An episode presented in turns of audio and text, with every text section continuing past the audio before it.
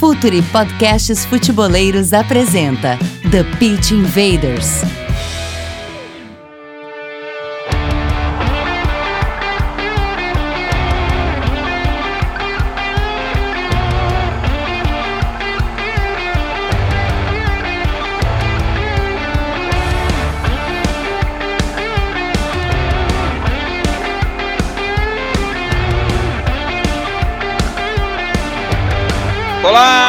Futeboleiros! Olá, futeboleiras! Futuri Podcast Futeboleiros apresenta The Pitch Invaders, episódio 102. Impressionante, passamos a barreira do 100.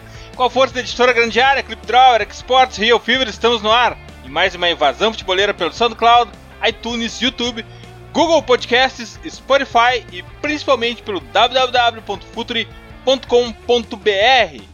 Cadastre-se no curso online de análise tática Pergunte ao Jogo do FutureLab com Eduardo Secone. A primeira aula é grátis e é impressionante o retorno que a gente está tendo de quem faz esse curso.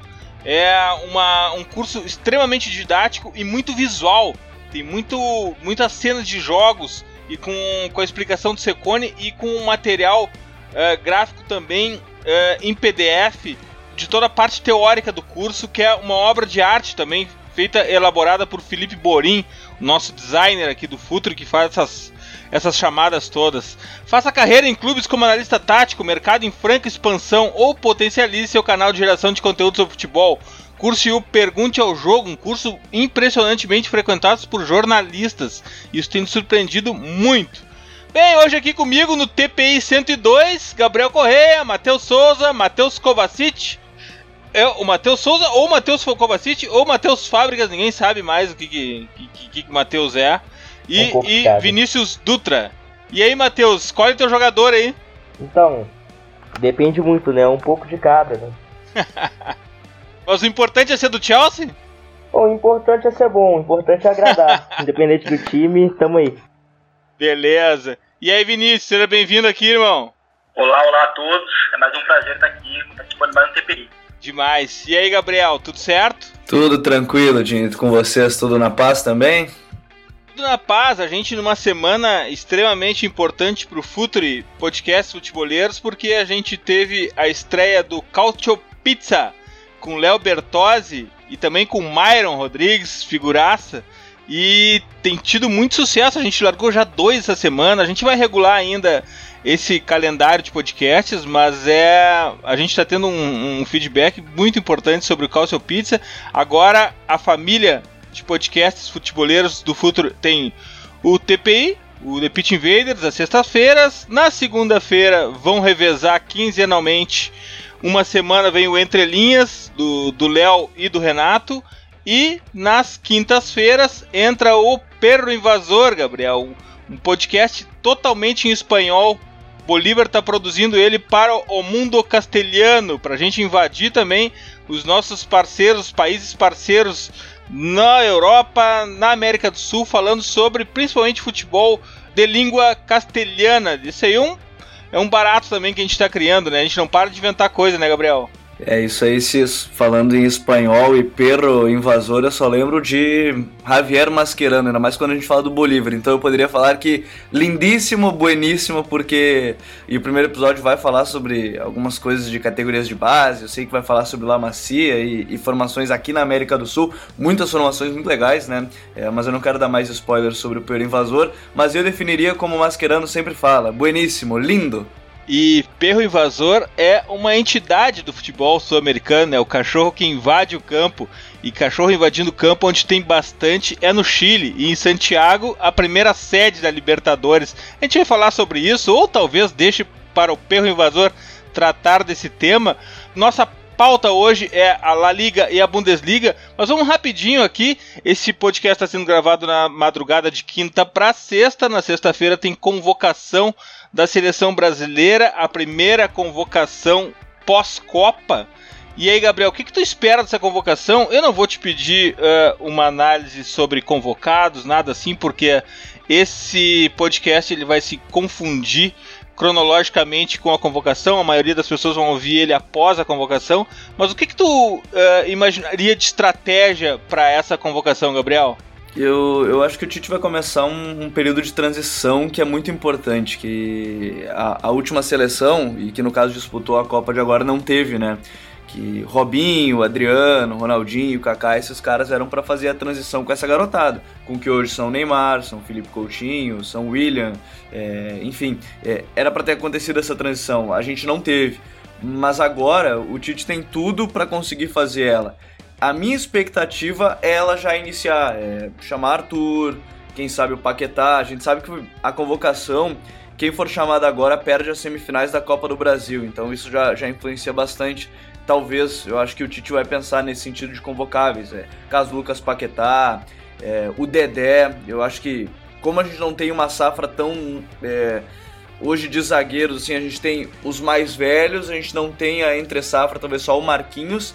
E, e, depois são todos muito jovens. Eu ainda acho que ele pode apostar num Dedé que tá jogando muito, mas tem a Copa do Brasil. Eu acho que esse é a transição. Eu não me surpreenderia do Pedro estar tá nessa lista e tá jogando demais. O Pedro é um daqueles noves puros. Tem, tem no unboxing é, já sobre o Pedro, Centro Pedro Queixada, e que sabe fazer pivô, sabe sair da área, mas ele é um 9 muito qualificado.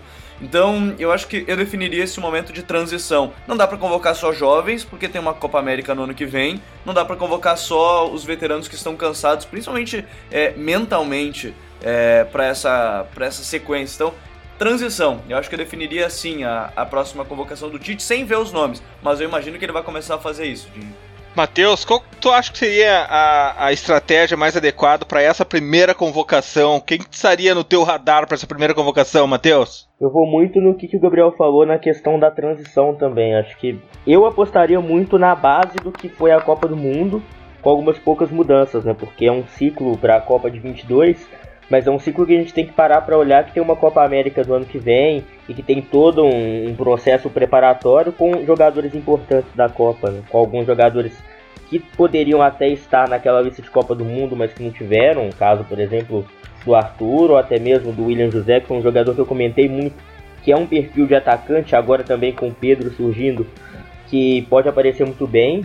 E no mais, acho que é importante manter a base não, não, não são o meus perfil, né? Só pra gente fazer uma, um, um, um, mano a mano entre os dois aqui, não são esses dois citados não são do mesmo perfil, são, né? São bem diferentes. Eu falo pelo fato de ser uma alternativa de nove sim, sim, que o Brasil sim. não teve na Copa, né? Porque tanto o Firmino quanto o Jesus também passam muito longe disso. E o William José e Pedro trabalham mais na área que os dois. Então entram em, em variedades interessantes aí pro Tite.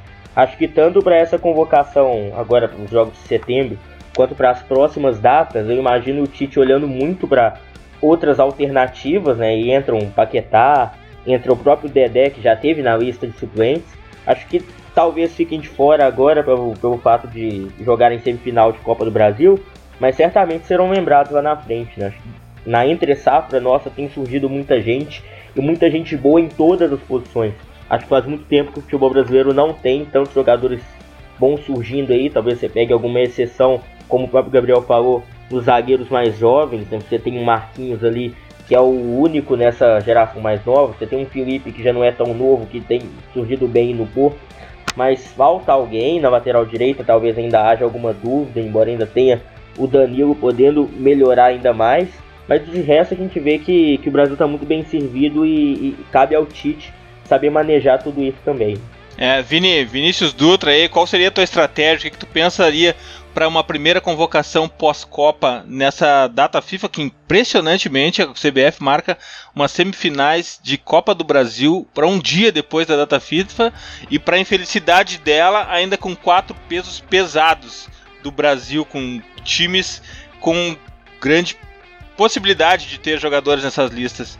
Mas vamos falar só sobre, CB, sobre a seleção agora, o lado bom da CBF. Vini, o que, que seria a tua estratégia para essa primeira convocação? Eu acho que essa, essa estratégia, essa, eu começaria uma, uma transição sutil, né? Basicamente, como o Matheus falou, o Matheus e o Gabriel falaram, que para uma, uma primeira convocação pós-Copa, eu acho que essa transição, esses novos nomes, é, haveriam de ser adicionados de maneira mais é, sutil, aos poucos. Né? Eu acho que a entrada do Arthur, a entrada é, do William José seria realmente bem interessante, até porque são jogadores que é, adicionariam muito é, em termos de jogo, alternativas para a equipe do Brasil. É, o Matheus fala que o, o, o William José é realmente um atacante que joga mais na área, é, mas assim como o Firmino, e, ele também atua muito bem fora da área, mas só que de uma maneira diferente, né? sendo mais físico, oferecendo a, a, apoios estático, esperando os jogadores da, da, segunda linha, né? Tendo a bola para esperar os jogadores que vêm da segunda linha. Então, é, por mais que ele também atue bem, da, bem na área, fora da área, a maneira como ele influencia o jogo é diferente da do, da do Firmino, que é um facilitador, né? Passe, é, muitas, vezes até, ah, muitas vezes até nem participando da jogada ele abre, ele abre o, o espaço. E o Arthur, ele é um jogador que ele oferece ele, oferece um, uma, um, um Brasil que talvez tem que dominar mais a posse da bola. É, ele é um perfil de interior que o Brasil é, não tem nos últimos anos. Né? Eu acho que essa transição dele rápida para o Barcelona comprova isso, como ele, é um, como ele é uma raridade. E eu acho que ele seria um, um interior bastante interessante para o Brasil. Então, eu acho que é, essa, essa transição tem que ser feita de maneira realmente sutil. E eu acho que alguns nomes deviam ser adicionados aos poucos. E para começar, eu acho que eu começaria com o Arthur. E um outro atacante realmente mais de área, eu acho que o William José poderia, poderia ser um desses, desses também. Nessa, né, na esteira do que vocês falaram, eu vou dar um spoiler de um projeto do Futre que se chama Seleção 2.0. Nós vamos listar quinzenalmente até a Olimpíada de Tóquio jogadores com idade para a seleção olímpica de 15 em 15 dias, um jogador diferente, um perfil diferente, com vídeos dos jogadores, ficha técnica, tudo sobre jogadores que eu tenho certeza absoluta é, a maioria dos que serão listados vocês não jamais ouviram falar. Esse é o nosso mote: buscar jogadores que não foram, que não são hypados, os underdogs, como a gente prefere, é, para apresentar para o grande público e com potencial. Talvez grande parte deles não apareçam na lista final, mas serão jogadores com potencial para estarem em Tóquio 2020. Seleção 2.0. Daqui uns dias nas nossas redes sociais no www.futre.com.br. Mas vamos lá, invaders, vamos para a pauta, vamos invadir a La Liga e a Bundesliga.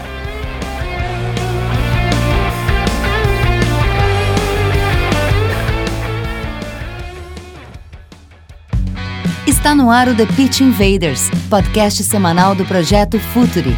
Cultura, análise e informação, com a profundidade que o futeboleiro merece.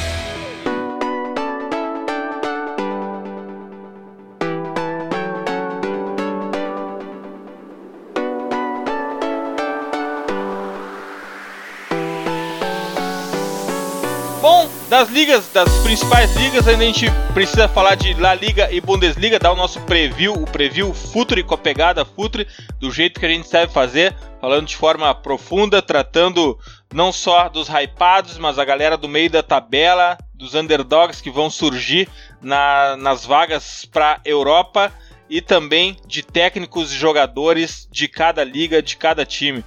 Vamos começar pela La Liga. Gabriel, nosso fera da La Liga aqui. Uh, vai acabar como sempre acaba essa La Liga? O que, que a gente tem para destaque inicial da La Liga, Gabriel? Eu ia brincar que enquanto tiver Lionel Messi pisando nos gramados num campeonato de 38 rodadas, que preza a regularidade, sim. Mas. E a gente olha o elenco do Atlético de Madrid, principalmente nessa temporada. Eu, eu tô muito curioso, porque é, essa liga Além, além de, de todos os nuances que a gente sabe de Real Madrid Barcelona, é, o Atlético de Madrid parece que chega cada vez mais forte. Acabou de conquistar a Supercopa é, da Europa. O Real Madrid não perdeu uma final europeia há mais de uma década e agora perdeu para o seu maior rival. Então chega muito forte fez contratações muito interessantes. Eu destaco duas, que são o Rodri, é, o Rodrigo Hernandes, né, o Rodri, que veio do Vila Real, e o Lemar. O Lemar ele jogou demais já na Supercopa da, da Europa. O Rodri também é um substituto natural do Gabi. Eu, eu tô muito curioso, eu acho que não vai fugir dos três, obviamente, mas num, num, campeonato onde se preza a regularidade e quando a gente ouve um discurso de abertura do Barcelona, onde o Messi agora vai ser, é o novo capitão, né, já com a saída do Iniesta, ele fala que a ideia é fazer todos os esforços para trazer a taça mais linda que é a da Liga dos Campeões. Eu não duvidaria em algum momento o Barcelona poupar o próprio Messi, ele entender que ele tem que ser poupado. É, o Real Madrid vem uma nova fase sem o, sem o Cristiano Ronaldo, é um time muito mais coletivo. Não que não fosse coletivo, mas vai ter que ser mais coletivo para conseguir superar a ausência do, do seu goleador, do seu craque, do cara que, que domina uma era junto com, com o Messi. Então, esse Campeonato Espanhol tem muita coisa legal. A gente vai falar mais sobre Betis, Valência, Vila Real, Sevilha, uh, Eibar, enfim, tantos outros times, mas esses três, eles vão chegar fortes, obviamente, mas o Atlético de Madrid chega com um elenco que é o elenco mais forte da sua história, isso não há dúvida. É o elenco mais forte da sua história e com peças que cada vez mais se complementam aí pro, pro Simeone. Matheus, teus, tuas primeiras impressões sobre a La Liga, o que tu espera dessa La Liga de maneira geral? Eu acho que vai ser uma La Liga mais equilibrada, até por muito do que o Gabriel falou, na questão de o Atlético de Madrid ter se reforçado muito, manteve a base e, e se reforçou muito bem.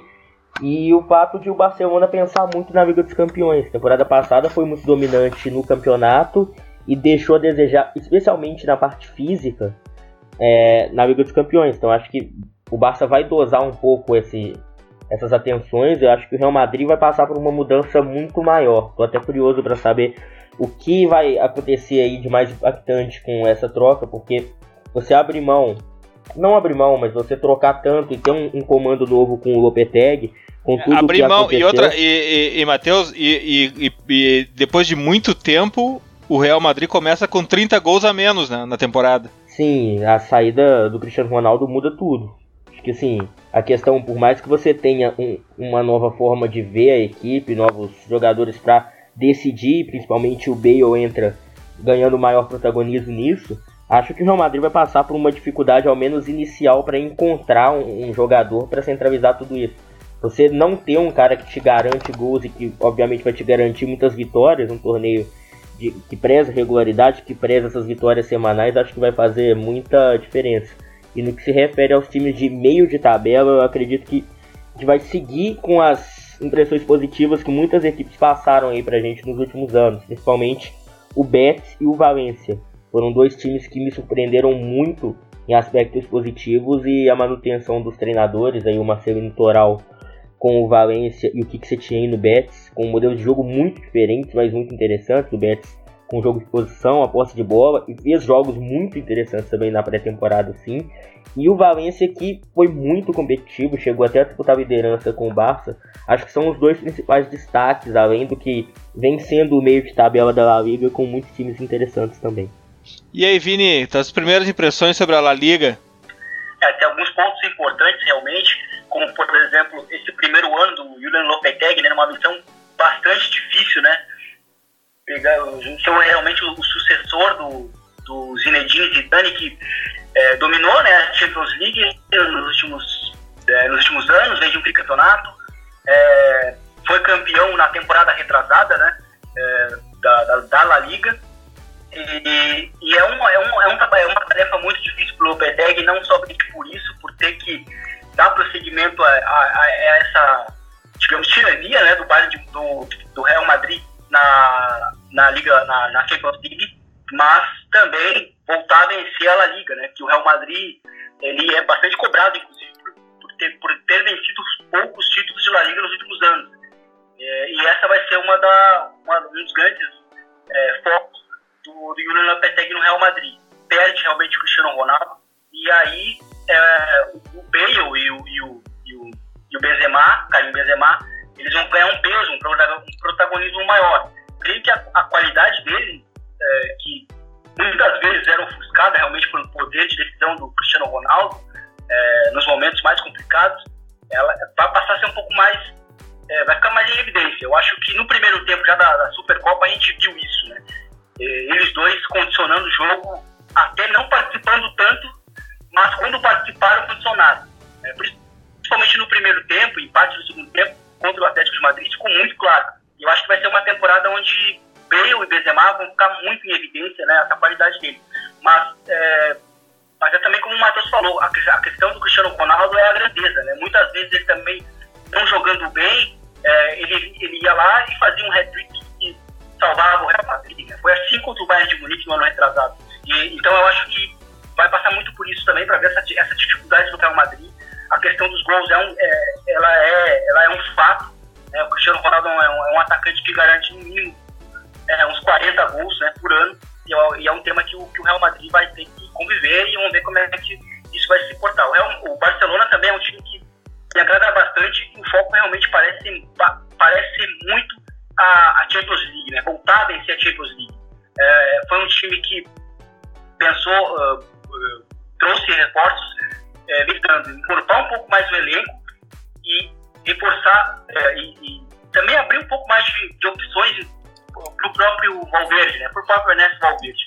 Eu acho que a contratação do Arthur Vidal ela vai muito nesse sentido, até pela, pela versatilidade dele, ele pode atuar em diversas posições e também por um encaixe muito importante no, no, no passe mais perigoso do Messi. Né? O passe que, basicamente define muito o Messi como, como, como um lançador. Né? Então eu acho que é, essa é uma das, das minhas grandes é, das minhas grandes expectativas para o Barcelona, tanto na La Liga né, quanto na Champions League, é ver como que, que vai se encaixar isso. Né? O, o Arturo Vidal no Barcelona, podendo exercer diversas funções, mas também a principal delas, que é a da chegada, com muita, com muita força, né? e, e ele sendo lançado pelo Lionel, pelo Messi, é, tem tudo para ser uma das, uma das conexões mais perigosas da Europa.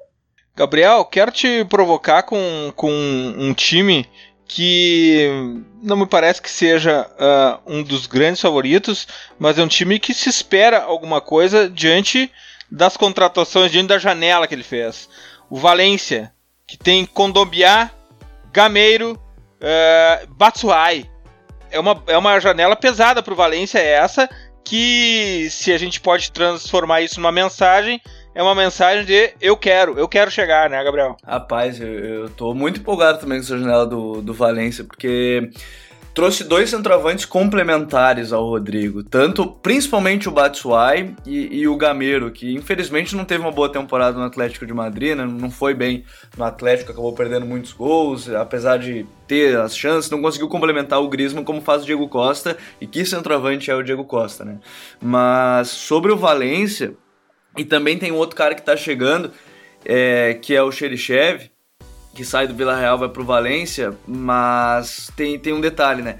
é importante porque o Xerxes fez uma boa Copa, ele entrou por acaso como titular, mas acabou fazendo uma boa Copa, mas isso pode significar que o Gonçalo Guedes está cada vez mais longe. O Gonçalo Guedes teve uma temporada absurda na equipe do Valência, mas o, o que tenho lido é que o, o, PSG quer 60 milhões de euros, o Valência quer pagar 40, 45 e depois é, pagar os outros 15, enfim, é tudo pelo fair play financeiro também, né, nesse ponto.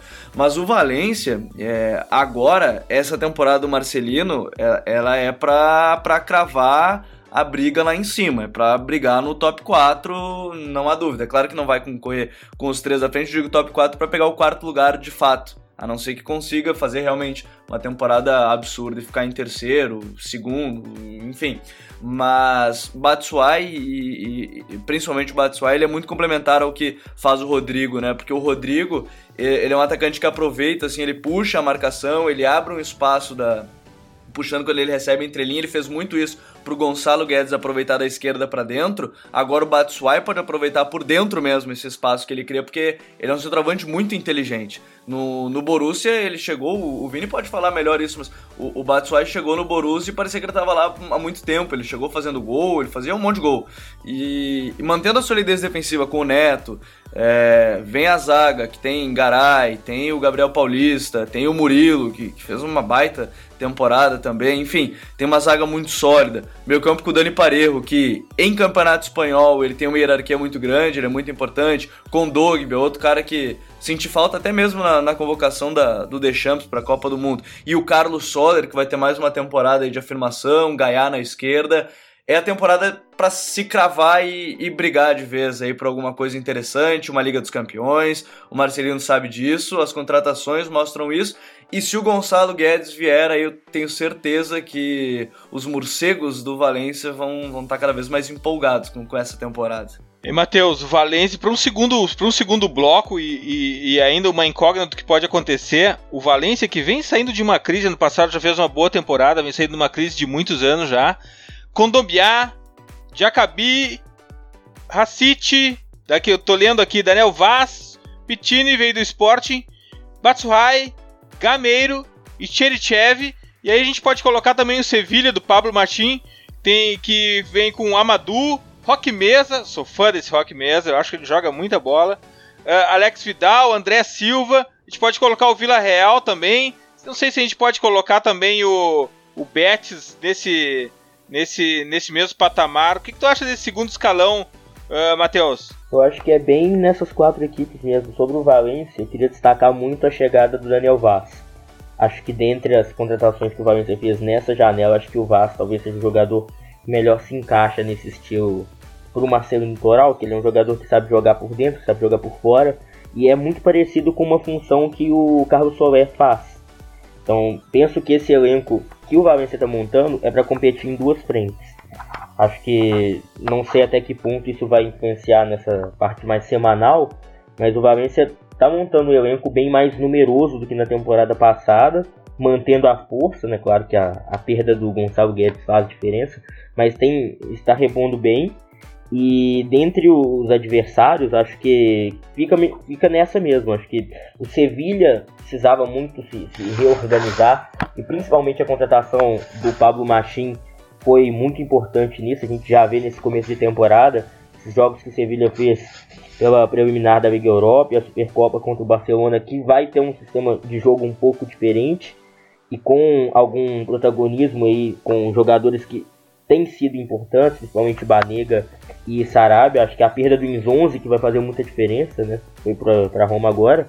Verdade, Mas verdade. É outro time que precisava de um up e que em parte conseguiu esse up. Acho que a chegada do, do Pablo Machim foi importante. A gente fala muito pouco do, do Vila Real, mas o Vila Real é um time que não tem tanto material humano, mas que sempre consegue consegue se estabelecer ali já tem alguns anos, desde a época com, com o próprio Marcelino Toral, que foi quando o Real foi semifinalista de Liga Europa. Já é um time que conseguiu se reestruturar anos atrás, veio da segunda divisão, já consegue ficar ali em, meio de tabela. Perdeu agora o, Xerichev pro, pro Valência, mas é um time ainda muito forte e que eu tenho alguma curiosidade para ver como vai funcionar, né? Acho que pode ser mais uma grande temporada do Pablo Fornaus, que já tinha feito uma segunda metade de temporada passada muito boa, foi até o líder de assistências da La Liga junto com o Messi e com o Soares. E é um time que é muito rápido nessa, nessa transição, principalmente usando os seus laterais. Na temporada passada, o Mário Gaspar, o lateral direito, inclusive, foi muito bem. E o Betis, para mim, dentre todas essas equipes, é a que eu quero mais ver. Porque, além de toda a surpresa no coletivo que foi a temporada passada, é, o jogo de posição em si me atrai muito, né? Nessa, nessa questão da efetividade, porque é muito difícil você conseguir colocar isso na prática e funcionar. E do que a gente tem visto no time do Betis é uma evolução muito gradativa e um mercado muito bom também, né? Agora chegou o Canales, principalmente, que é um meia que eu espero ver tendo mais Kashinui, Matheus. O Takashi Nui, que para mim talvez tenha sido o melhor jogador que o Betis foi buscar e que fez uma temporada acho. muito boa no, no Eibar. E, e um, um elenco que assim complementa qualidades da temporada passada. Tem um jogador que já tinha sido importante no ano passado, que foi o Bodebol, mas que pode ainda ser um pouco melhor Acho que no ano passado faltava um pouco de profundidade até no, no jogo do Betis, que mudou muito, três zagueiros, 3-5-2, 3-4-3, 4-3-3, não tinha uma, uma definição até pela falta de um jogador mais que ia ao fundo. Essa temporada, com a chegada do Inu, isso melhorou. Então eu acho que além deles, o Bartra também, que chegou muito bem na temporada passada, são jogadores que vão acrescentar muito. E acho que o Betis, dentre essas equipes, é a que tem mais potencial aí, se você tira o Valência que fez um investimento absurdo, mas potencial para seguir surpreendendo, porque já foi uma surpresa muito positiva no ano passado e tem tudo para continuar sendo e fazer até uma, uma boa Liga Europa, por que não? Vini, tu consegue fugir desse de, de Real Betis, de Valência, de Vila Real, de Sevilha nesse segundo bloco? Não, não, eu me mantenho nele e fico com a expectativa uh, no Sevilha também, pelo, pelo Pablo Martins, realmente, pela chegada dele no clube, principalmente pelo que ele fez, trabalho dele né, no, no ano passado em Girona, né, foi possivelmente foi, foi, impressionante, foi impressionante, foi impressionante pelo orçamento dele, foi impressionante e pelas ideias principalmente, né, Vini? exatamente, principalmente pelas ideias, né? É, então ele conseguiu impactar imediatamente vindo da segunda divisão, né, trazendo uma ideias bem, bem claras e já nesse início de temporada, né, com o Sevilha, é, a gente já consegue ver, já consegue ver esse impacto, né?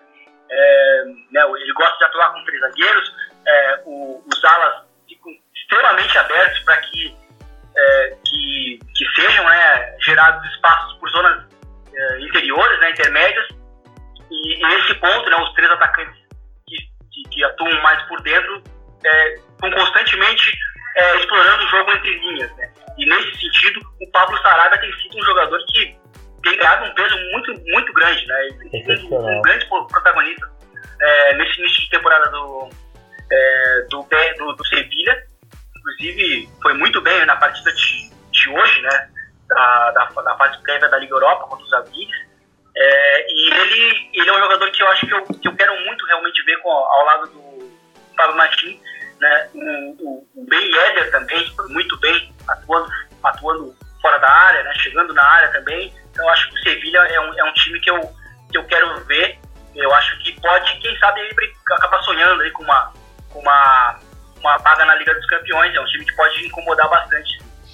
Gabriel, só chegando de volta aqui no bloco da frente do Atlético de Madrid, uh, o Simeone foi um cara muito hypado pelo TPI, pelo Projeto Futuro. A gente falou muito de, de Simeone durante toda a os nossos 102 episódios sempre tem um protagonismo em algum momento de Simeone. Ele já saiu do Simeone 1.0 para o 2.0. Foi o momento mais fragilizado do Atlético de Madrid, quando eu acho ele que ele caiu na armadilha de tentar se reinventar. De alguma maneira ele estava sendo, uh, ele estava apanhando muito pelo modelo de jogo do Atlético de Madrid, que apesar de ganhador, talvez não tinha muito a ver com a ideia do que a Liga das Estrelas esperava de um time de futebol. Uh, e agora? E esse Simeone que faz o Atlético de Madrid seguir no topo, ele é um novo Simeone, é um novo modelo, tem novas ideias. O que ele tem é novo oxigênio no time dele. Mas e o conceito de futebol do Simeone é o mesmo, Gabriel? Eu acho que o Simeone volta para a essência dele. A essência, assim. Esse é um. Se a gente comparar com o primeiro Simeone do Atlético de Madrid, esse é um Simeone, sei lá, dez vezes mais rico. Isso é um fato. Agora, a essência, na ideia do jogo, ela é, ela é, muito parecida, porque a gente olha a escalação, se, tu parar pra, se a gente parar para pensar o que deve ser esse time base, é um 4-4-2 em linha, e a gente vem falando muito sobre aquela defesa em torre, né? É, e aí a gente não sabe, o Godinho vai ter como parceiro provavelmente Savic, mas pode ter o Lucas Hernandes, tem o, o José Maria Jiménez, é, Felipe Luiz na lateral esquerda, e aí ele vai ter um companheiro muito interessante à sua frente, que é o Lemar. Eu repito, o Lemar ele é muito interessante porque ele tem um jogo interior muito legal que pode dar espaço para o Felipe, e, e aí ele vai se associar com o Saul e com o Rodri. E, e, o Rodri, eu fico muito triste que o Barcelona não levou o Rodri, porque o Rodri ele é, ele é naturalmente substituto do Busquets provavelmente na seleção, assim. É. Ele tem muita qualidade, ele tem muitos critérios para sair jogando, ele tem muita inteligência na hora de marcar, então ele é muito bom, ele é muito bom mesmo. O Coque jogando aberto, então são dois é, meias abertos, mas que jogam muito por dentro para abrir espaço para o Arias, que se encaixar o Arias na lateral direita, já que o Versálico saiu, é, esse time, ele, digamos que é, está perfeito, entre aspas. Lá na frente, o Griezmann na entrelinha é, eu li um, um, um, tweet muito bom é, que falava: jogando na entrelinha com essa canhota, só tem um depois, só tem um melhor que o Griezmann. E aí e era essa analogia, porque o Griezmann ele, é, ele é muito inteligente, ele briga facilmente, ele vai brigar facilmente para ser um dos melhores do mundo em 2018, mas assim, ó, para mim, votaria até nele pelo poder de decisão dele na Copa, na Liga Europa, como ele jogou no, no Campeonato Espanhol e agora mais uma vez na, na Supercopa Europeia, porque o Griezmann tá numa temporada espetacular, espetacular, porque ele tem um companheiro que é o Diego Costa, mas o Simeone, ele volta para sua essência, é mais rico, porém na essência Simeone 1.0, se a gente pode dizer assim, é um time muito sólido em, em nomes, o Lemar já encaixou deu para ver assim na Supercopa. O Griezmann tá no auge dele. É... Esse time vai incomodar muito, esse time vai incomodar muito mesmo. Matheus, o, o, Gabriel levanta um, um, uma pauta muito importante porque sempre se olha como o, o Atlético, o primo pobre né, do, do Real e do Barcelona, mas tem um orçamento gigante ali também. E agora começa a chegar jogadores de peso nessa janela para fazer uma temporada, uma grande temporada pelo Atlético de Madrid, né, Matheus? Sim, eu acho que essa questão do, do primo pobre isso sempre vai existir, até pelo, pela projeção, pelo tamanho do Real Madrid e do Barcelona, isso é inegável. Mas já faz algum tempo que as pessoas estão começando a olhar um pouco mais para o Atlético de Madrid, e acho que até a temporada passada foi um pouco decepcionante a primeira metade por conta disso. Acho que já se esperava um time mais competitivo, que lá atrás tinha conseguido chegar no mínimo em semifinal de Champions, foi finalista duas vezes, enfim, Acho que o Atlético de Madrid tem concentrado muito nisso para voltar a ser o, o time da, da, final da Liga dos Campeões e conseguir manter semanalmente também. Né? Acho que essa questão de, de conseguir conciliar a equipe em, em, várias frentes é um, é um ponto que o Atlético quer muito se equiparar a Real e Barcelona. Acho que entra na cabeça de que já competem bem, mas que podem ser ainda melhores. A, a Supercopa comprovou isso. O time que o Simeone já consegue ter uma, uma continuidade, um, um DNA absorvido que o Barça e o Real não possuem. E o nível do Griezmann, especialmente, é uma coisa que vai fazer muita diferença. Acho que até o, a permanência dele tem a ver com as grandes contratações que o Atlético de Madrid fez, né? Potencializar um, um, time muito forte e que já havia, já havia mostrado muita força nessa segunda metade da última temporada.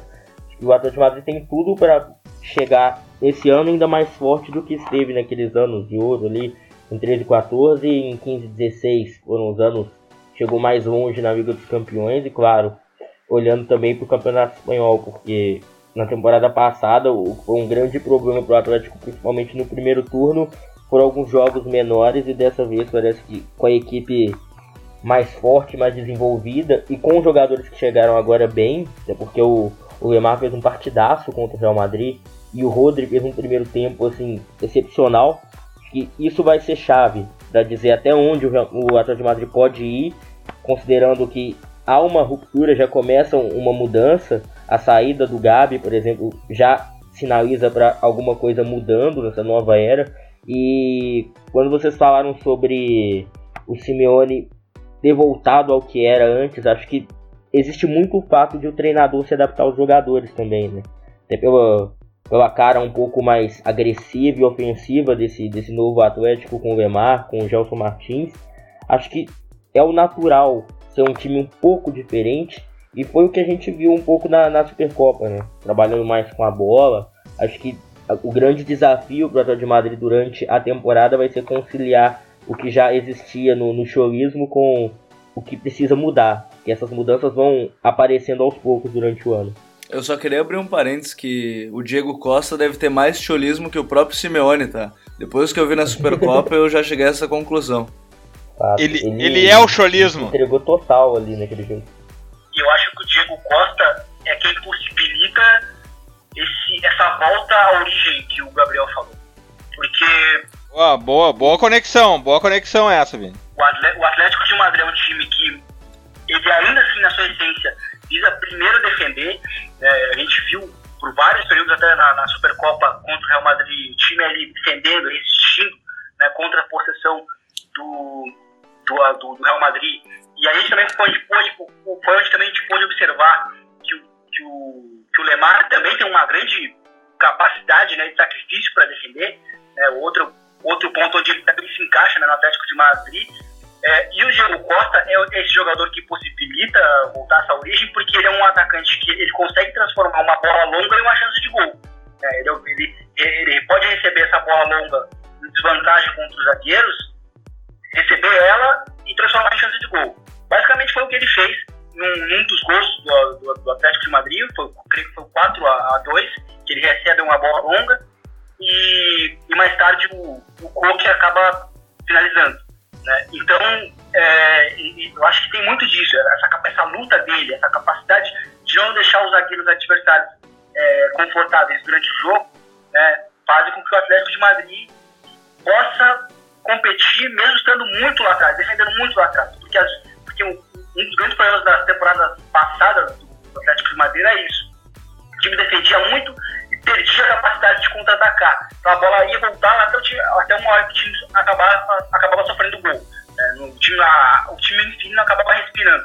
E eu acho que o Diego Costa acaba oferecendo isso, além de ser um atacante que se entende muitíssimo né, com o Griezmann E, e, além desses jogadores todos que a gente falou, né, uh, Lemar, Griezmann, Diego Costa, eu acho que tem a questão também do Manuel Correa, né, vindo do banco, um jogador que também contribuiu muito para mudar o jogo na, na Supercopa e, e, é um jogador que, ao longo dessa temporada, acho que vai oferecer muito isso também para o Atlético de Madrid quando o time precisar de alguma alternativa, de alguma peça que, que, que mude um pouco a dinâmica da partida.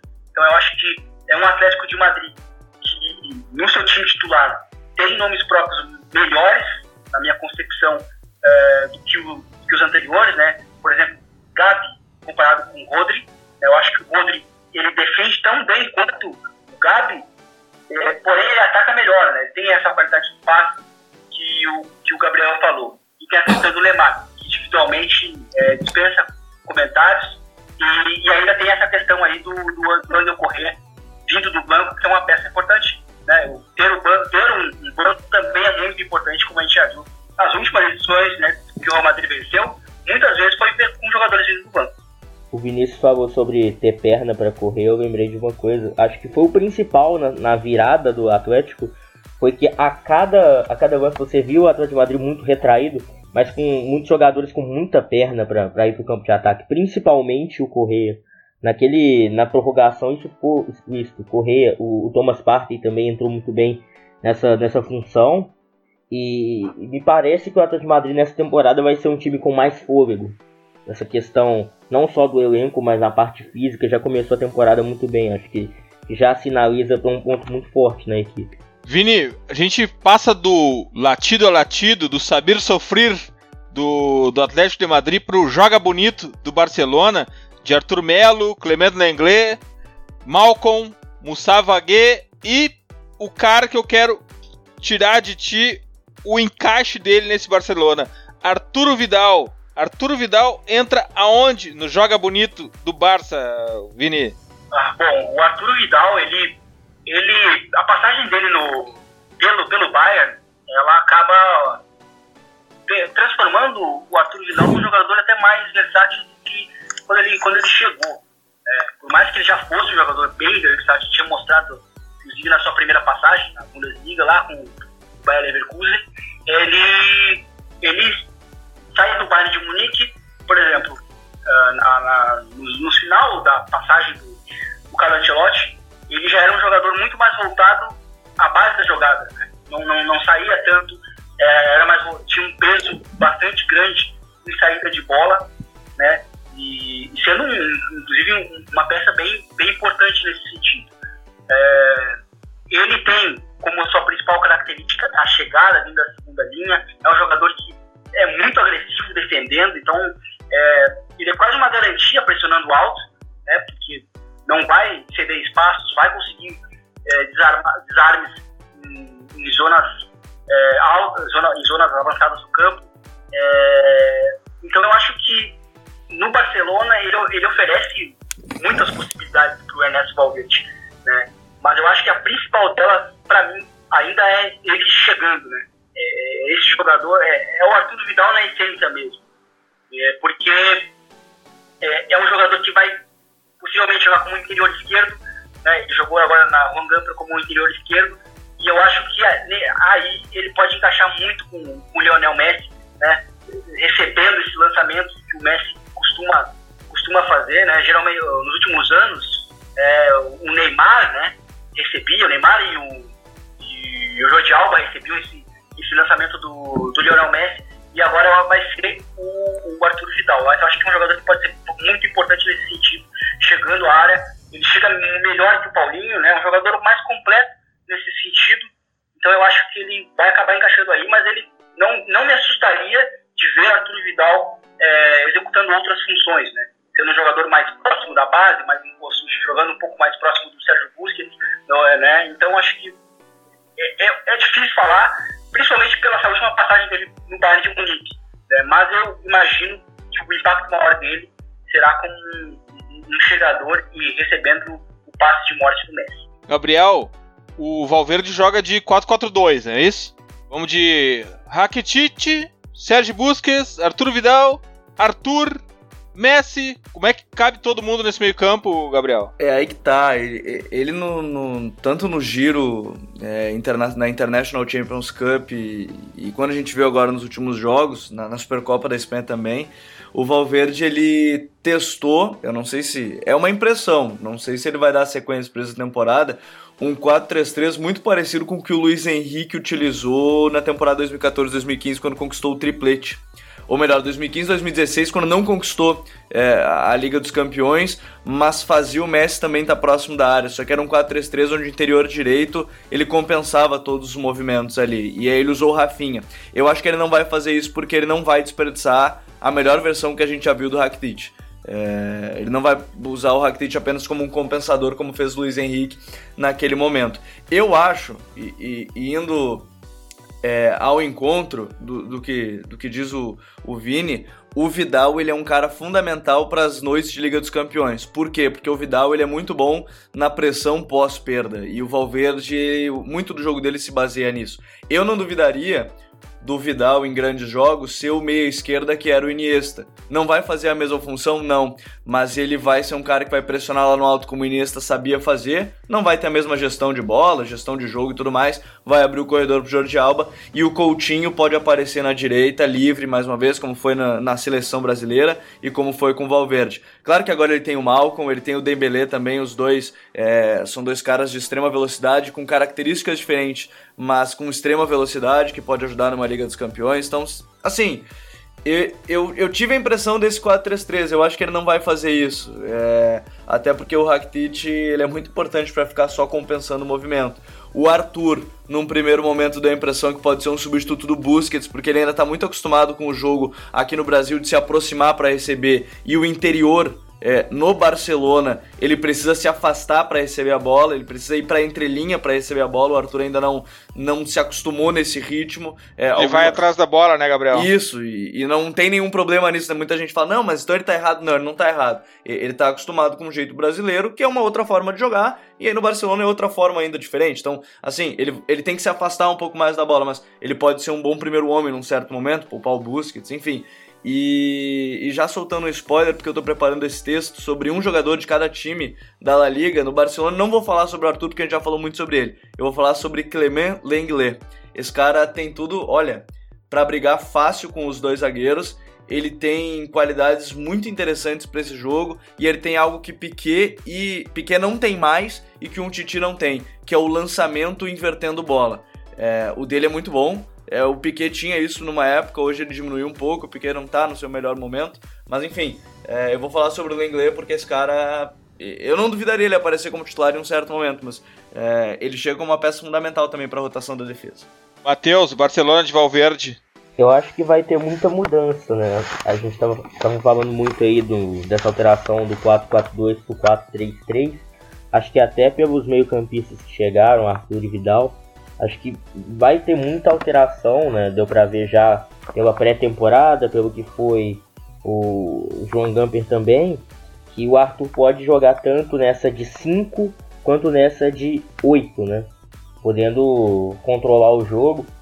Acho que o grande desafio aí pro Valverde vai ser encaixar esses, esses meio-campistas todos nesse sentido. Acho que uma outra coisa que, que faltou na temporada passada era ter substitutos que conseguissem é, manter o nível e agora o Barça tem quatro meio-campistas de qualidade, Busquets, Rakitic, Arthur e Vidal. Outra coisa que acho que o Barcelona chega melhor agora é na questão do mercado mesmo, agiu muito bem no mercado, é, conseguindo suprir pequenas carências que estavam minando a equipe. E aí entra a questão do ponta em velocidade que tem uma conclusão melhor. Me parece que o Malcolm consegue parcialmente suprir essa carência e tanto ele quanto o Dembélé conseguem jogar nos dois lados do campo, e é uma coisa que vai fazer muita diferença. Até para você não sobrecarregar o Messi correndo pelas pontas, né, podendo aproveitar o entre linhas dele. A questão de o Luiz Soares não precisar ter que jogar todas também, né? Você busca ali uma alternativa. E parece ainda uma dúvida sobre se o Munir vai ficar, né? Me parece que vai ser o reserva para o Soares, mas não agradou tanto, embora seja um atacante de mobilidade que pode até facilitar para o Messi em alguns momentos. Mas é um time que parece que vai dar mais aos seus melhores jogadores do que deu na temporada passada, principalmente nos grandes jogos. acho que fez muita diferença. O Gabriel falou do Englet, é uma coisa que eu ainda tô um pouco na dúvida, né? Quanto à questão de o Barça ter três zagueiros canhotos no elenco. Coisa que eu achei um pouco esquisito. Na temporada passada já teve alguns jogos que a gente via um Titi e Vermaelen jogando juntos e um Titi fazendo o lado direito. Na, no jogo contra o Boca, o Lenglet fez o lado direito. Então, assim, é, um, é uma coisa que me parece ainda diferente pelo fato de não ser habitual um canhoto jogar por ali. Mas o Barcelona, de, de modo geral, parece um pouco diferente. Acho que, de novo, o Valverde vai começar a se adaptar a essa equipe para poder tirar o melhor. Mas parece um Barça que vai ser um pouco mais rápido, né? Para produzir as jogadas e que vai ser um pouco mais produtivo jogando com a bola no, no, no chão. Porque, igual o Gabriel também tinha falado da melhor versão do Rakitic, acho que utilizar o Rakitic como um jogador que vem na base da jogada para construir também vai ser uma coisa importante. E aí o Barça começa a, ter os seus pontos mais fortes ligados. Né? Acho que a questão de alguns deles terem ido mais longe na Copa e na pré-temporada, a gente não ter visto isso tão bem, influencia para não ter uma noção tão boa agora, mas nas próximas semanas a gente deve ter uma noção melhor de como esse Barça deve ser mais funcional aí no jogando com a bola no chão. Acho que uma coisa que até faltou em alguns momentos da temporada passada. Bom, tá na hora da gente avançar para a Bundesliga, mas o Theo Benjamin, o Theo que tá com um texto maravilhoso no www.futuri.com.br, breve história dos laterais brasileiros. Para mim, a posição em que os jogadores do Brasil mais influenciaram na história do futebol mundial é um texto muito completo. Theo FB no Twitter, o cara que fez esse texto maravilhoso sobre os laterais, ele está perguntando, e eu vou te pedir uma resposta rápida para isso, Gabriel. O que, que dá para esperar do Vila Real com a volta do Casorla? Vila Real que fez uma janela honrada, decente, né? Gerard Moreno, Funes Mori, Santi Casorla, Layun e o Cáceres. Uh, só de o Casorla entrar em campo eu já fico muito feliz. É, é, é verdade, verdade. As nove lesões que ele teve e quase ter que abandonar o futebol, isso já me deixa muito feliz, porque o Casorla tinha tudo para ser um cara dominador na Europa. Mas uh, eu acho que dá pra esperar um time interessante, perdeu seu grande primeiro homem, que era o Rodri, e eu tô muito curioso pelo, pelo Gerard Moreno. Moreno é, ele fez uma baita temporada pelo espanhol, é, jogando praticamente sozinho com, com o espanhol, mas especificamente que, que o Theo perguntou do Casorla, se ele conseguir jogar 50% do que ele já jogou na carreira e, e, com a qualidade que ele tem, um cara ambidestro, e, e ambidestro realmente ambidestro, ele bate escanteio com a esquerda e com a direita, bate falta com a esquerda e com a direita.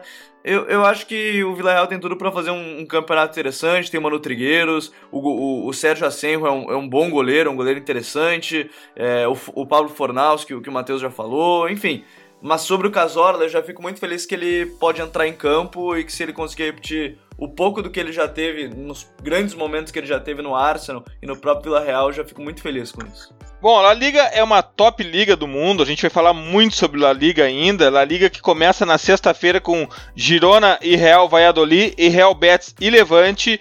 No sábado, vamos aqui, vamos atrás da La Liga aqui, Celta de Vigo e Espanhol. Vila Real e Real Sociedade e Barcelona estreando contra o Alavés.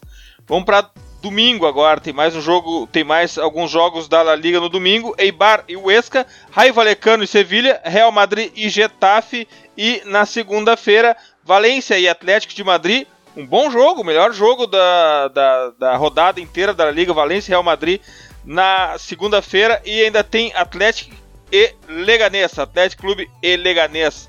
Vamos agora, vamos para a Alemanha, vamos para a Bundesliga.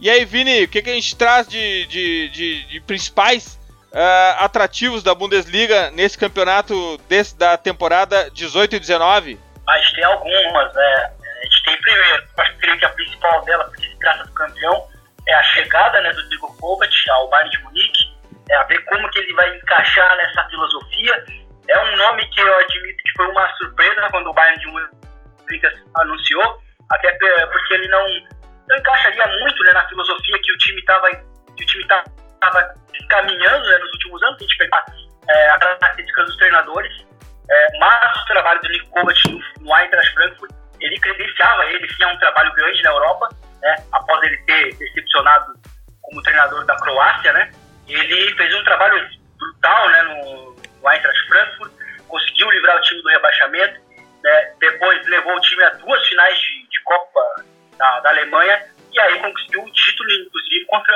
o próprio Bayern de Munique, né? Sendo que ele já havia sido anunciado como treinador. Então, é, fica essa expectativa para ver como que será né, essa adaptação do Nico Kovac, quais serão as ideias que ele vai é, apresentar lá no, é, no clube maior, a pressão vai ser maior. O Bayern de Munique se reforçou pouco até agora, só chegou o Goretzka, né? É, mas é, na Bundesliga ainda existem outros, outras expectativas de outros clubes, como por exemplo a chegada do Lucien Favre né, ao Borussia Dortmund, né, um treinador que foi responsável por resgatar o Borussia Mönchengladbach, né, é, trazer de volta, levar de volta né, o time à, Champions League, veio de, de um bom trabalho também no Nice, então é, ele tem agora essa missão também, com muitos reforços, de, de fazer uma, uma boa temporada com, com o Dortmund, que pretende né, voltar a vencer o título. Né. Tem também o segundo, o segundo ano do, do, do Domênico Tedesco no Schalke. É, o Schalke foi possivelmente a grande surpresa né, da, da Bundesliga no ano passado. Não se esperava que ele fosse impactar tão rápido assim né, na, na equipe do Schalke, mesmo com um Schalke muito parecido com o ano anterior, né, onde o Schalke naquele ano retrasado é, decepcionou bastante e o Domenico Tedesco mostrou que com muita solidez defensiva, com muita entrega, é, ele conseguiu botar o Schalke nos rumos rapidamente e levou o time de volta para a Champions League. E agora fica a expectativa para ver como é que ele vai, é, como é que o Schalke vai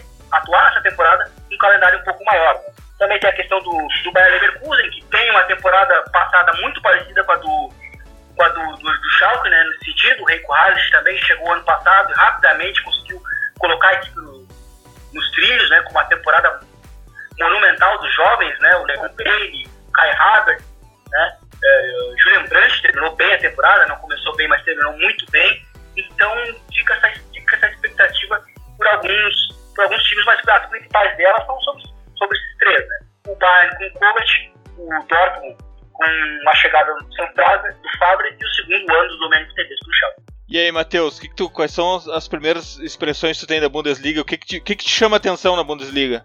Além do que o Vinícius falou, eu estou um pouco curioso para ver como chega o Stuttgart. Porque o Stuttgart fez uma janela interessante, é, mantendo aí a, o foco em alguns jogadores muito jovens, mas que eu achei muito interessante de ir atrás. Por exemplo, o Mafeu, que fez uma temporada muito interessante com o Girona no ano passado, né?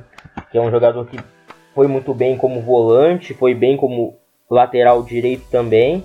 E é uma equipe que, para mim, em, em, valores individuais, tem algo a acrescentar, tem algo a apresentar e que fez uma pré-temporada boa. Em alguns testes até mais de maior exigência, jogou contra o Atlético de Madrid, inclusive. E acho que pode ser uma boa surpresa nessa Bundesliga. É, a gente falou até pouco do, do, do RB Leipzig, que eu tenho curiosidade para ver o quanto o time perde com a saída do Nabi Keita, porque é um dos times mais intensos da Alemanha e um, perder um jogador do nível do Keita faz muita diferença aí.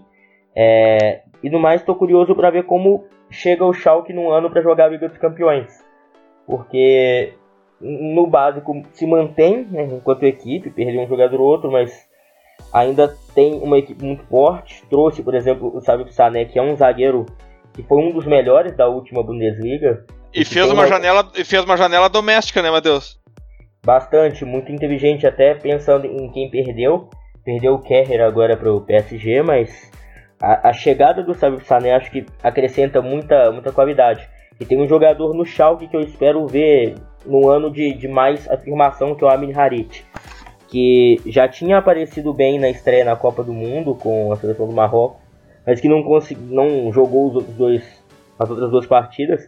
E é um jogador que acho que chegou a, a hora de dar um salto. Né? Acho que tem essa condição e em valores individuais acho que o Schalke pode ainda chegar um pouco mais longe. Né? Tem o Leverkusen também, que é outro time que na segunda metade da temporada passada foi muito bem Acho que a permanência do, do Leon Bailey ajuda a, a, manter o nível lá no alto. A chegada do Paulinho também, em certo ponto, é algo que, que me deixa curioso, né? Um jogador que Sim. pode, já num, num curto prazo, é, desenvolver alguma coisa. E no mais, a dupla Bayern Borussia, que tanto o Borussia com o Lucien Favre quanto o Bayern de Munique com o Nico Kovac trazem muita, muita ideia de mudança. Acho que o Kovac ainda tem alguma coisa a se manter do que, que a gente viu na Supercopa. O, o Kovac manteve muito do, do que o Jupp Heynckes já vinha fazendo com, com o Bayern de Munique, mas parece que alguns jogadores podem ainda ter um, ter um futebol renascido, por exemplo, o Thomas Miller, que mandou jogou muito bem nessa, nessa partida e acho que é um jogador chave para o Bayern de Munique revitalizar. E é um time que precisa se renovar, né? Acho que, embora você tenha ali uma, uma hierarquia com, com Robin Ribéry, acho que a permanência do Gnabry, se ficar mesmo no Bayern, por exemplo, é um jogador que pode determinar alguma coisa diferente aí. Essa, essa mudança do, do Bayern é o que eu mais espero com o Nico Kovac. O que vai mudar em questão de até mesmo de, de velocidade do jogo. Acho que o Bayern de Munique em alguns momentos ficou devendo nisso, embora seja sempre um time muito muito rápido, né? Que o Bayern já começa até pela questão física ser uma equipe mais previsível. Quero ver como que vai ser agora com o novo técnico e talvez até com mais concorrência, porque a última Bundesliga não teve alguém que conseguisse chegar nesse ponto a ameaçar o Bayern, mesmo com uma temporada muito boa do Schalke.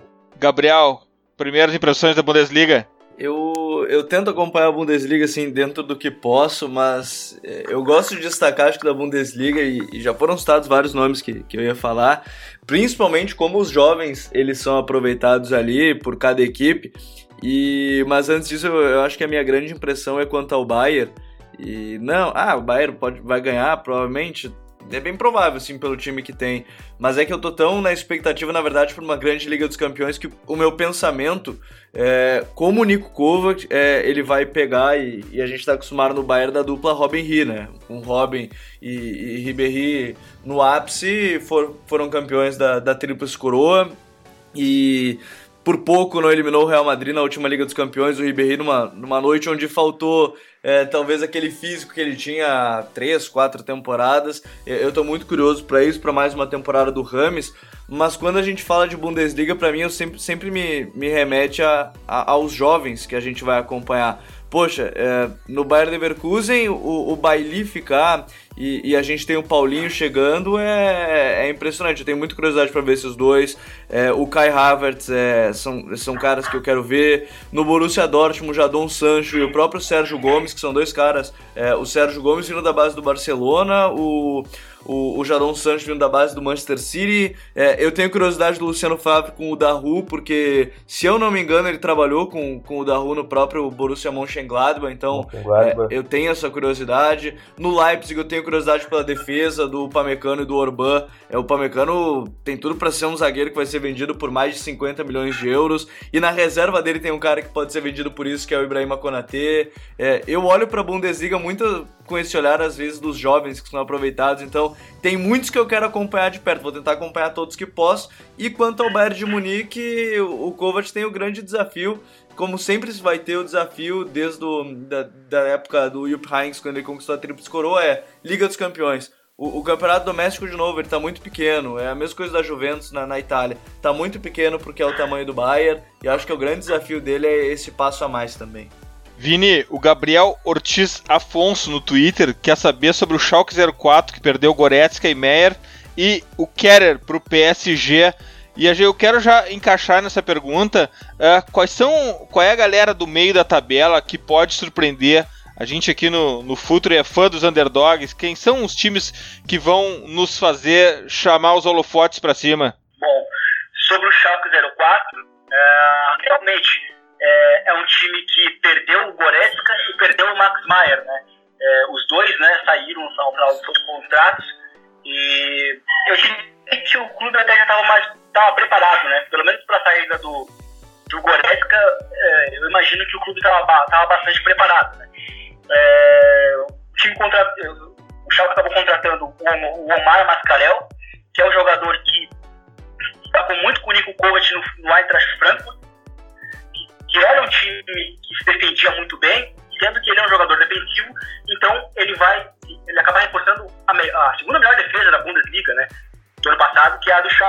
Então acho que é um jogador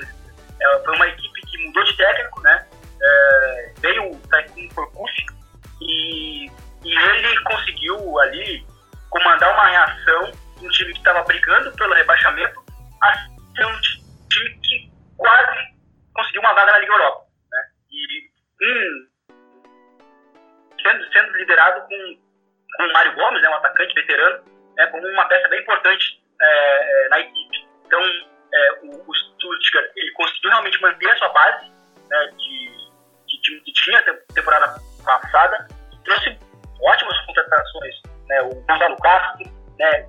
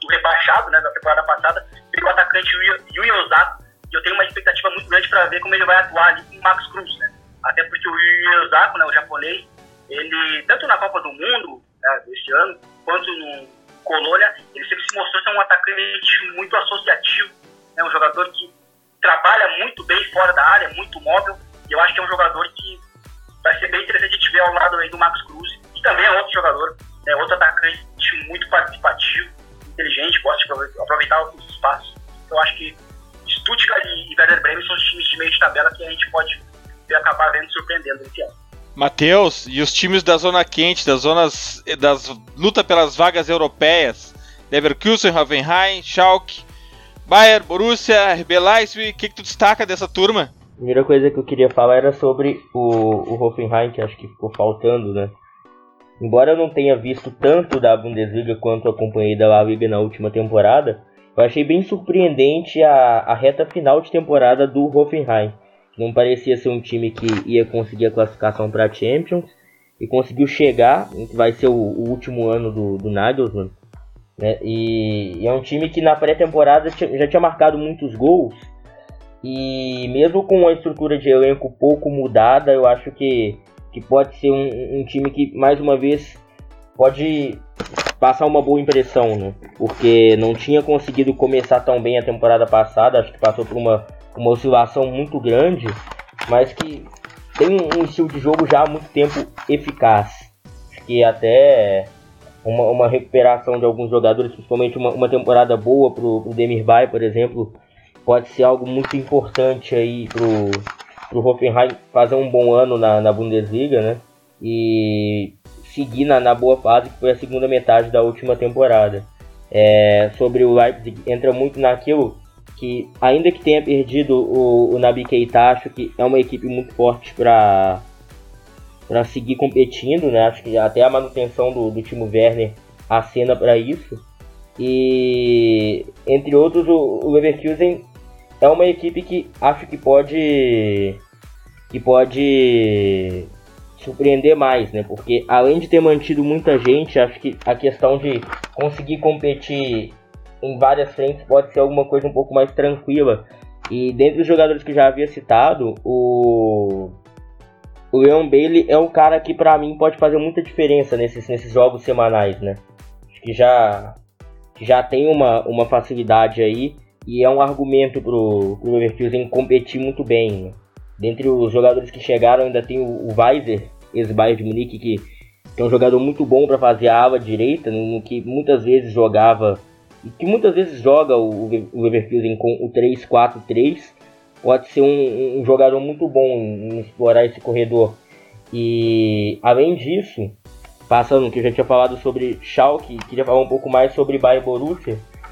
O que eu imagino um pouco diferente para essa temporada são esses dois no cenário europeu que além de, de toda a superioridade em questão de material humano que, que ambos possuem, tanto do que já falaram aí sobre o Bayern de Munique ser um pouco melhor na Liga dos Campeões, acho que o Borussia Dortmund também pode mostrar um repertório melhor. E a pré-temporada do, do Dortmund, embora tenha conseguido uns resultados interessantes, como a vitória sobre o Liverpool, foi o único time que conseguiu derrotar o Liverpool na pré-temporada, por exemplo, acho que ainda ficou um pouco esquisito a, a forma com que o time ataca, né? Muitas vezes errando algumas, algumas coisas na execução, mas o papel do Marco Reus aí para mim vai ser, vai ser preponderante, porque conseguindo começar a temporada acho que faz muita diferença, né? Essa questão até porque o Dortmund começa a temporada sem um centroavante fixo, principalmente porque o Batshuayi fechou a temporada passada lesionado, voltou para o Chelsea, não sabe direito como vai começar. Mas é um time que tem sido muito agressivo nessa questão da mobilidade. E o futebol alemão por si só já é um, um futebol muito agressivo, né? Embora o Bayern de Munique tenha perdido um pouco disso em alguns momentos, principalmente aí na última temporada, é, os outros times têm mostrado essa capacidade, acho que até tanto para competir nessa parte de cima da tabela, quanto para ir bem na, nas competições europeias, isso é uma coisa mais diferencial. E a questão do. O, que eu acho que o Vini estava falando sobre o Tedesco e outros treinadores que têm surgido bem. Né, esse, esse último ano do, do Nagelsmann, que até vai pro. que vai mesmo treinar o, o RB Leipzig na próxima temporada, pode ser uma, uma coisa diferente também dentro da Bundesliga e fora dela, né? Porque um destaque maior nas competições europeias pode ser um salto aí um reconhecimento. Acho que foi uma coisa que faltou, por exemplo, para o Hoffenheim, porque já tinha ficado no meio do caminho quando pegou o Liverpool nos playoffs e aí não conseguiu performar tão bem na Liga Europa. Mas nesse ano eu acho que a Bundesliga vai conseguir apresentar equipes um pouco mais fortes. Acho que foi uma coisa que faltou na temporada passada. Né? Houve muito destaque ao campeonato italiano, houve destaque é, à Premier League como sempre, mas falou-se muito pouco do entorno da Bundesliga além da tranquilidade que foi para o Bayern vencer, a gente teve poucas surpresas positivas, como foi o, o Schalke no, no ano todo, ou o, o Bayern Leverkusen durante a segunda metade. Né? Acho que o grande desafio para essas equipes é realmente mostrarem essa, essa performance de alto nível durante o ano. Vini, se a Bundesliga não tem o hype e a grana de uma Premier League, de uma La Liga, ela tem oxigênio, ela tem frescor dentro de campo e fora de campo. Os jovens técnicos alemães são uma característica da Bundesliga e o ícone, o midiático dessa nova geração de técnicos é Nagelsmann, que vai para o Leipzig ano que vem, na próxima janela ainda, exatamente daqui a um ano. Uh, o que é uma certa forma excentricidade até para padrões europeus, né? Acertar com o técnico um ano antes. Fala pra, pra gente sobre Nagelsmann e sobre essa loucura de se acertar com um time um ano antes. É, é bastante curioso até mesmo para a Alemanha, onde é característico os anúncios de uma forma mais cedo, né? mais cedo, podemos dizer assim. É, acho que em alguns dois, três meses é bastante natural a gente ver já os times anunciando, né? É, como aconteceu com o Nico Kovac, em quatro meses, eu creio, ele já estava sendo, de antecedência, ele já foi anunciado como novo treinador é, do, do Bayern de Munique, né? isso na temporada passada. Mas, realmente, um ano de, de antecedência é algo bastante inusitado, até mesmo para o cenário alemão, e o Nagelsmann sim, vai para o seu último ano de, de Hoffenheim, e no próximo ano ele vai treinar o RB Leipzig. O, o Nagelsmann, ele, ele, é, ele é interessante porque ele é um treinador muito jovem, é, que assumiu a equipe com 28 anos, né, numa situação limite, onde a equipe também estava na zona de rebaixamento. Né? A ideia do Hoffenheim era utilizar ele seguro, mas não numa situação tão, tão, é, tão emergencial, né? como na ocasião. É, e a verdade é que ele se mostrou ser um treinador muito versátil né? nesse, nesse primeiro ano dele, né? lutando contra a fuga do rebaixamento, mas no, no, segundo ano dele, né, o da afirmação, foi quando ele conseguiu a vaga para a Champions League, onde ele se mostrou um treinador que visa, acima de tudo, controle através da posse da bola. É um treinador muito é, radical nesse sentido.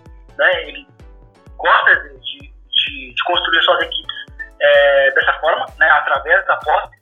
Gosta de sair de maneira elaborada. Então, ele é um treinador que também se mostrou ser um bom treinador também eh, gerindo o próprio grupo.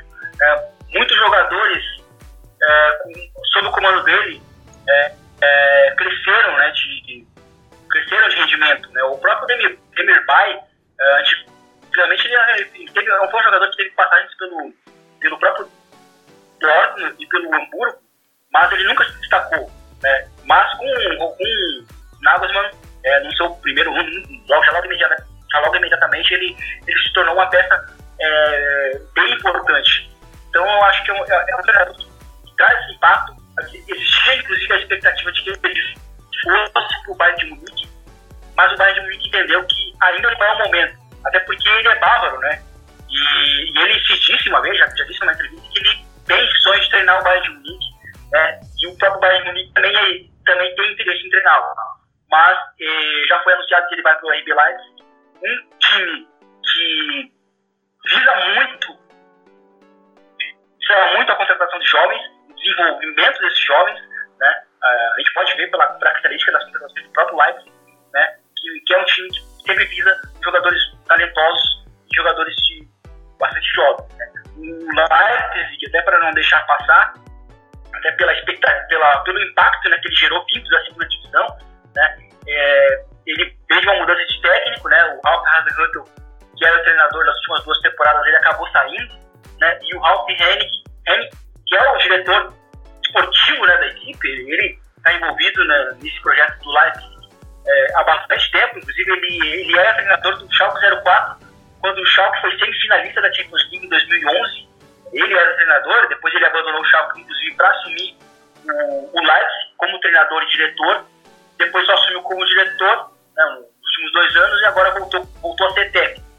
Então, muito possivelmente, até para entrar, para quem tem essa curiosidade de ver como o time vai jogar essa temporada, acho que muito possivelmente a gente vai ver um, um RB Leipzig muito parecido com o que a gente viu no, na temporada passada. Né? O Ralf Hasenhüttl, ele abriu mão né, da, daquele, aquele time que esperava um pouco mais antes de atacar, né, para ser aquele time mais agressivo, né, um time que pressionava alto e acelerava o tempo todo. Qualquer, qualquer chance de acelerar a jogada, o time acelerava. Né? Um time que buscava muito, buscava atacar muito sobre um, sobre um ritmo bastante alto. Né? Então eu acho que o Schalke, o, o Hoffenheim, vai, vai manter essa ideia do, do, do, ano passado e a gente vai ver ainda um time do, do Red Lions ainda muito agressivo. Mas a gente já sabe que é, o Hoffenheim só vai ficar por um ano porque ano que vem vem o próprio Julian Nagelsmann que, que também encaixa muito nessa filosofia, né? Tanto de jogadores como também de técnicos muito jovens na, na frente do clube. A Bundesliga é uma das nossas ligas preferidas, está sempre em evidência aqui no Future. E antes que o Emílio nos derrube já pela quantidade de tempo que a gente gastou nessas duas ligas, a gente já vai correndo para as dicas futeboleiras. The Pitch Invaders apresenta Dicas Futeboleiras.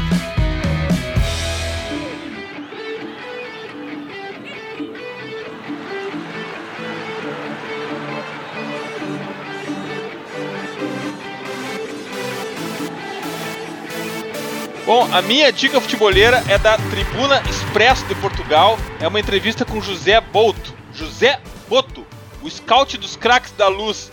Abre aspas. Todos os domingos, eu e o Rui Costa festejávamos as derrotas do Saragossa para irmos buscar o Aymar. José Boto não é um nome que, por si só, diga muito aos torcedores, mas muda de figura quando se associa esse scout de 52 nomes, 52 anos Há nomes como Witzel, Markovic, Witzel de volta ao Porto, Marco, ao, ao, Witzel de volta ao Dortmund, Markovic, Fersa, Grimaldo, Zikovic. Depois de 11 anos na luz, o ex-diretor do departamento da Scout do Benfica, reconhecido mundialmente como um dos melhores no setor, mudou-se para o Shakhtar Donetsk. Essa é minha dica futebolera, é uma entrevista de José Boto para o Tribuna Expresso. Fala muito sobre ser técnico de futebol, a transição dele para analista de desempenho, para olheiro e vale muito a pena. Vamos colocar nos nossos, nas nossas redes sociais essa impressionante e muito. Emílio, corta aí. Essa interessantíssima entrevista de José Boto. Gabriel, qual a tua dica futeboleira? Olha, eu teria tantas dicas para dar, porque na verdade para vender o, o site, porque assim, ó, o futrefc.com.br está com muita matéria legal. A mais recente a gente já falou, né, que é a do Theo Benjamin, com o primeiro texto dele, uma breve história dos laterais brasileiros. O Bolli lançou recentemente o Doutor Anti-Futebol. Uh, teve do Pedro Cuenco, Atl Atlanta United, que virou uma franquia de sucesso na MLS dentro e fora de campo.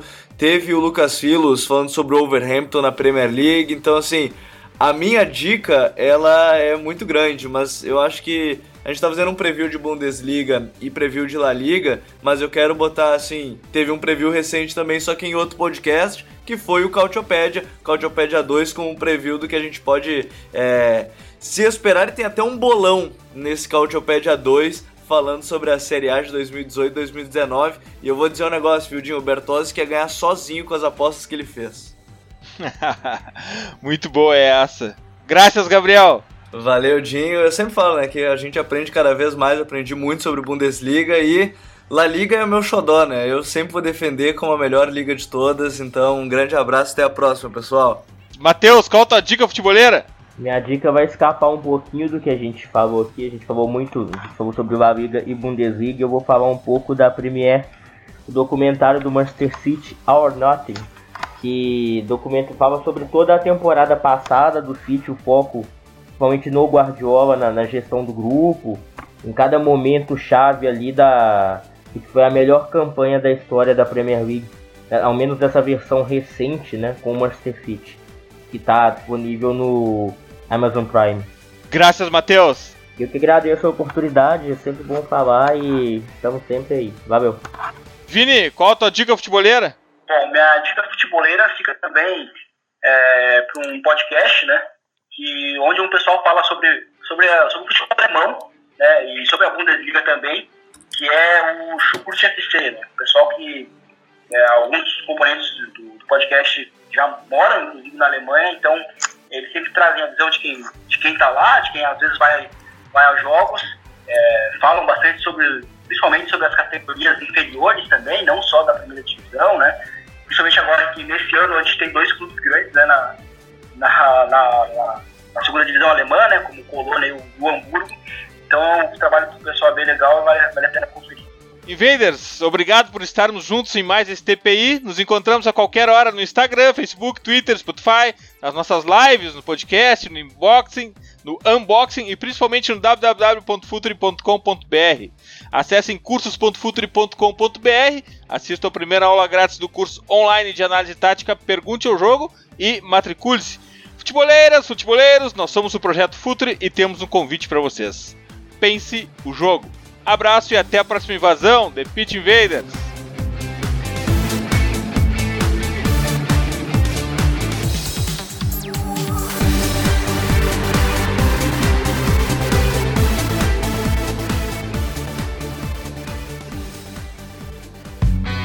Projeto Futuri apresentou The Pitch Invaders. Acesse www.futuri.com.br. Pense o jogo.